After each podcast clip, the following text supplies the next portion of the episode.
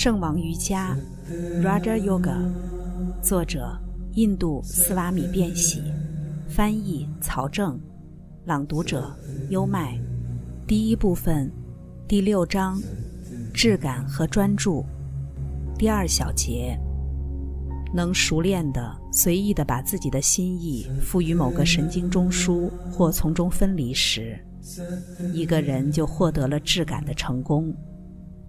质感意味着向什么凝聚，控制心意外溢的力量，把它从感官的束缚中解放出来。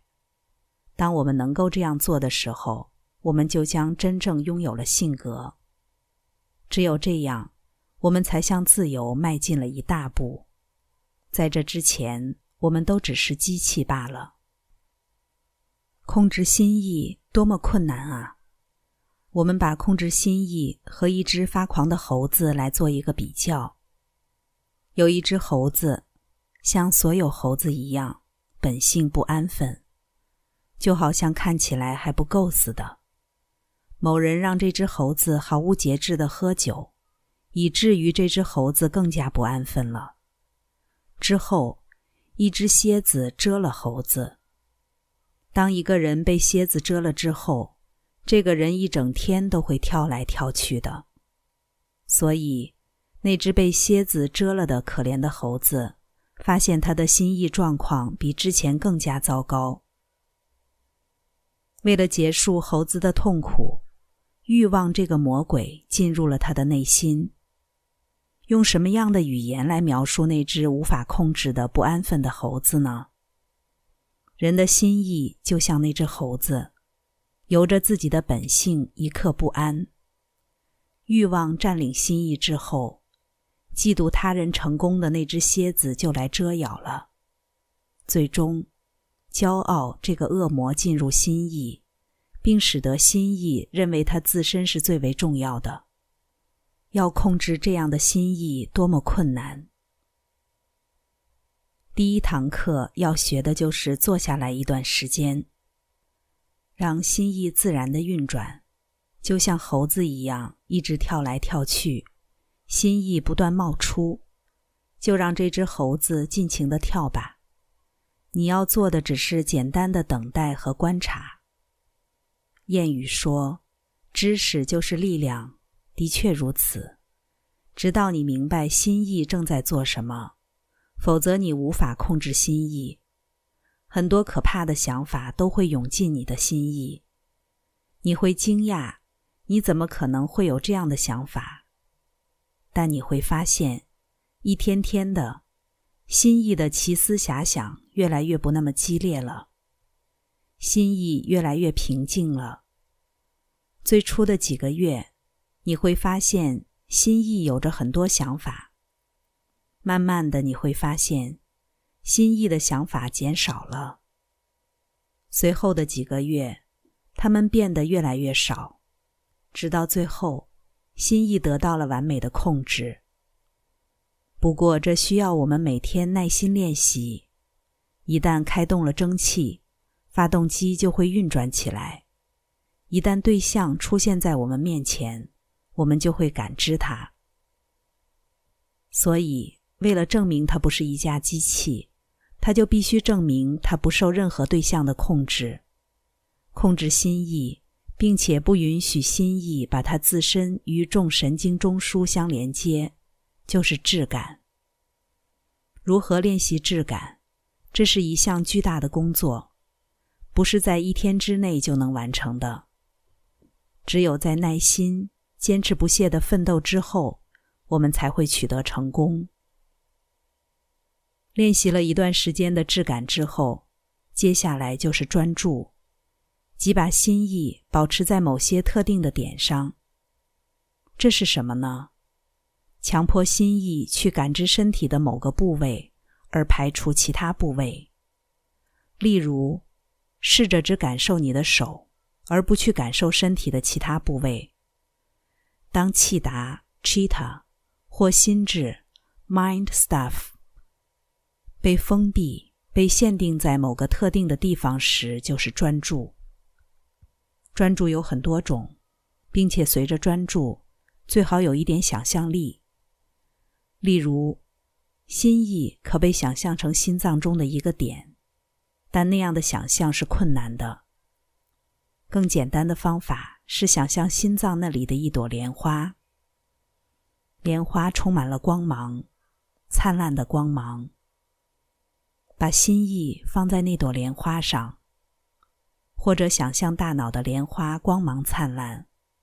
或者想象前文我们所提到过的中脉上的不同中心点脉轮。瑜伽士必须不断练习专注，他要尽量单独居住，因为和不同类型的人交往相伴会分散心意。他不要说太多的话，因为说话太多会分散心意。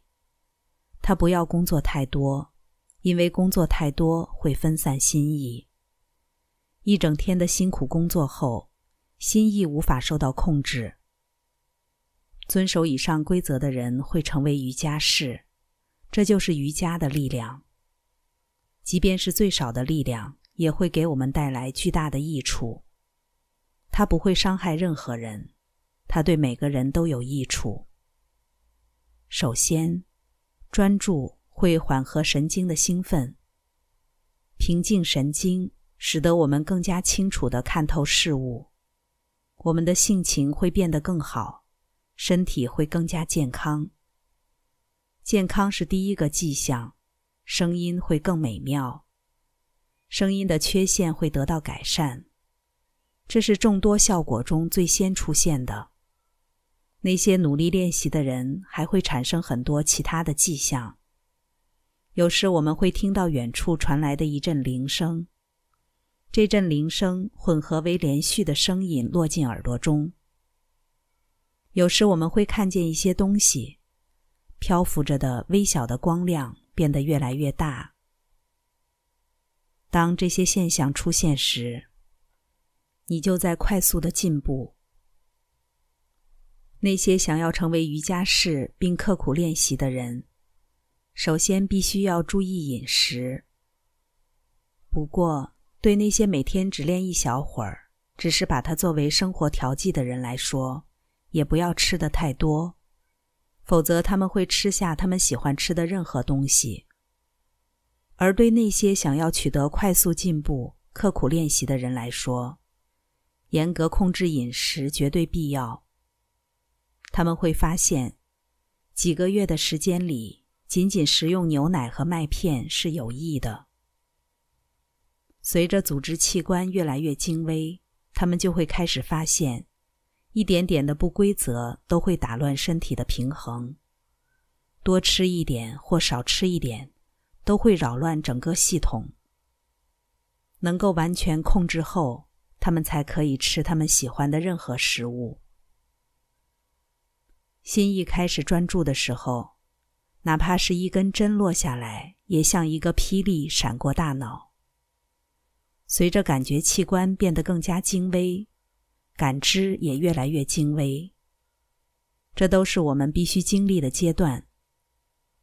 坚持练习的人都会取得成功。抛掉所有的争论以及其他分心之事。枯燥的智力口号里有什么呢？它只会扰乱心意的平衡，使心意纷乱罢了。要实现更加精微层次的事情，说话能够做到这一点吗？所以放下一切空洞的谈话，读读那些觉悟者写的书吧。要像珍珠贝那样，有一个美丽的印度寓言，大意是：当斯瓦提星斯瓦提升起的时候，若一滴雨水落进牡蛎里。这个雨滴就会成为一粒珍珠。牡蛎知道这一点，于是当那颗斯瓦提星闪耀时，它们就浮出水面，等待着抓住那颗珍贵的雨滴。当雨滴落进来时，牡蛎很快合上它们的贝壳，潜入海底，在海底耐心的把雨滴变成珍珠。